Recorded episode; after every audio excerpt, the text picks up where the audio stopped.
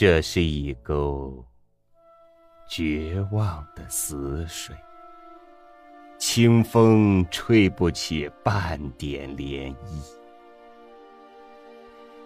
不如多扔些破铜烂铁，爽性泼你的剩菜残羹。也许铜的要绿成翡翠，铁罐上绣出几瓣桃花。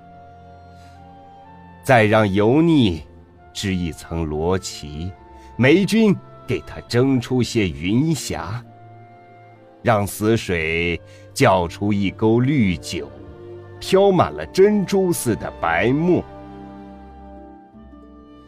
小猪笑一声，变成大猪，又被偷酒的花纹咬破。那么一沟绝望的死水。也就夸得上几分鲜明。如果青蛙耐不住寂寞，又算死水叫出了歌声。这是一沟绝望的死水，这里断不是美的所在。不如让给丑恶来开垦。看他造出个什么世界。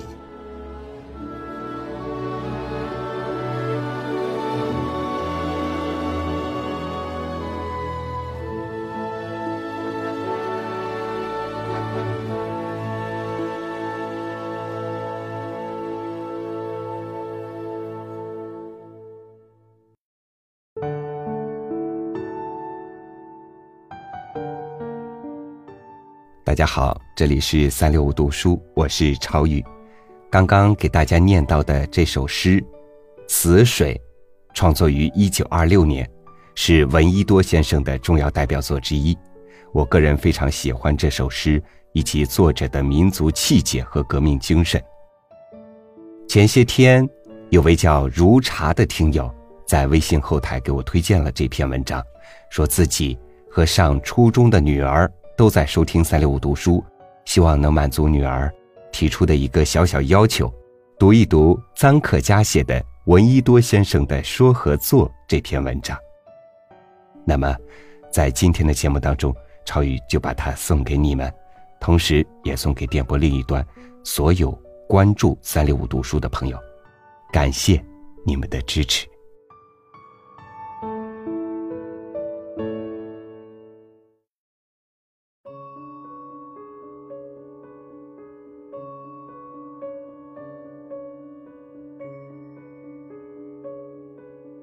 人家说了再做，我是做了再说。人家说了也不一定做，我是做了也不一定说。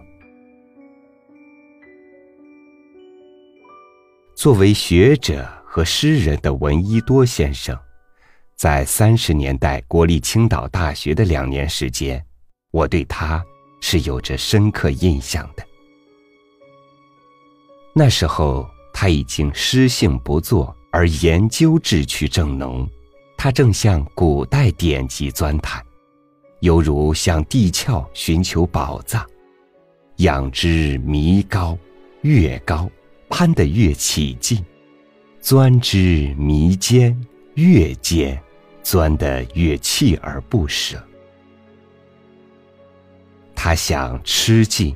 消化进我们中华民族几千年来的文化史，炯炯目光一直远射到有史以前，他要给我们衰微的民族开一剂救济的文化药方。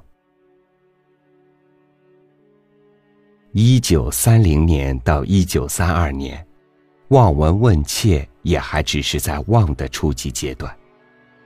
他从唐诗下手，目不窥园，足不下楼，物物穷年，历尽心血。杜甫晚年疏懒得一月不梳头，文先生也总是头发凌乱，他是无暇及此的。饭几乎忘记了吃，他贪的是精神食粮。夜间睡得很少，为了研究，他惜寸印、分印。深宵灯火是他的伴侣，引他大开光明之路，漂白了的四壁。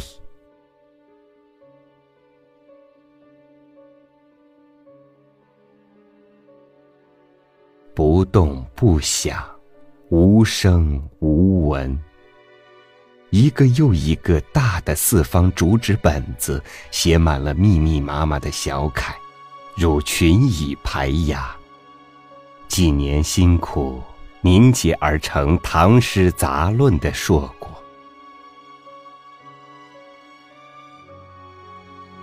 他并没有先说，但他做了，做出了卓越的成绩。做了，他自己也没有说，他又由唐诗转到楚辞，十年艰辛。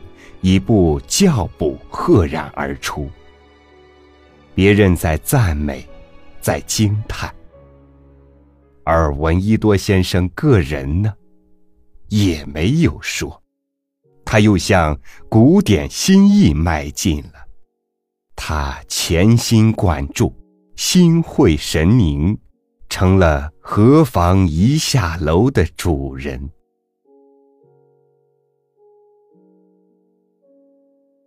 做了再说，做了不说，这仅是闻一多先生的一个方面。作为学者的方面，闻一多先生还有另外一个方面，作为革命家的方面。这个方面情况就迥乎不同，而且一反既往了。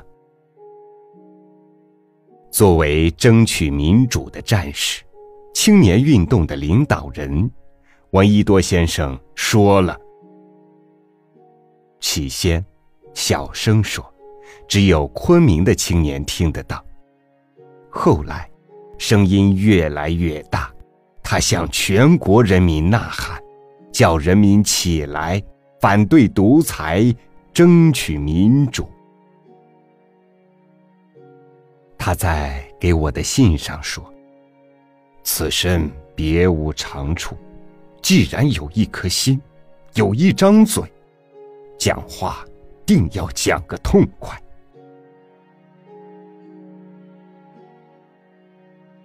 他说了，跟着的是做。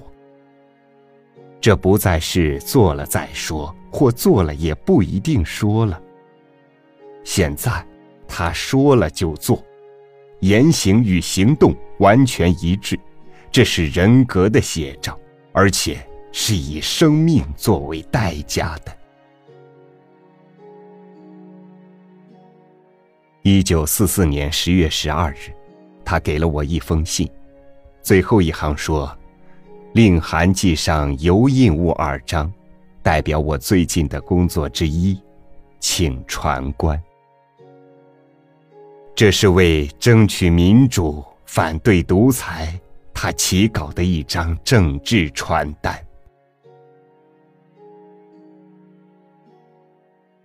在李公朴同志被害之后，警报迭起，形势紧张，明知凶多吉少，而文先生大无畏的在群众大会上大骂特务，慷慨淋漓，并指着这群败类说。你们站出来！你们站出来！他说了，说的真痛快，动人心，鼓壮志，气冲牛斗，声震天地。他说了，我们要准备像李先生一样，前脚跨出大门，后脚就不准备再跨进大门。他做了，在情况紧急的生死关头，他走到游行示威队伍的前头，昂首挺胸，长须飘飘。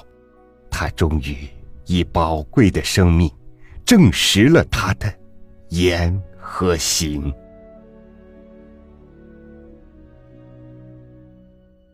闻一多先生是卓越的学者，热情澎湃的优秀诗人，大勇的革命烈士。他是口的巨人，他是行的高标。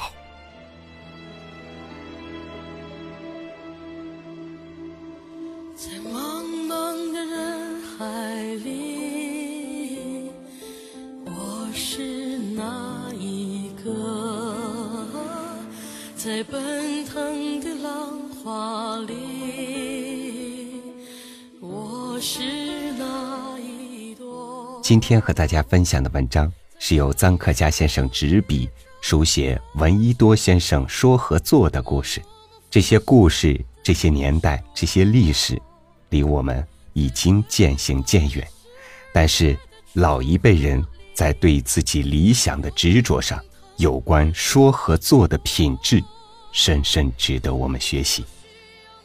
这篇文章当中有很多的生僻字，如果你想看到文章的文字版本，欢迎你关注我们的微信公众号“三六五读书”。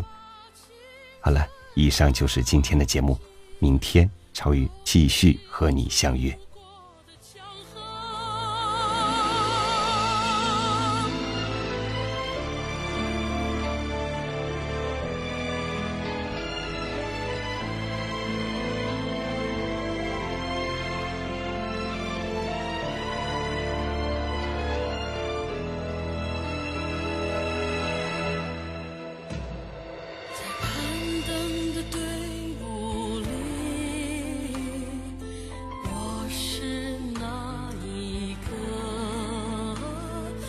灿烂的群星里我是哪一颗在通往宇宙的征途上那无私拼搏的就是我在共和国的星河里那永远闪光的就是我。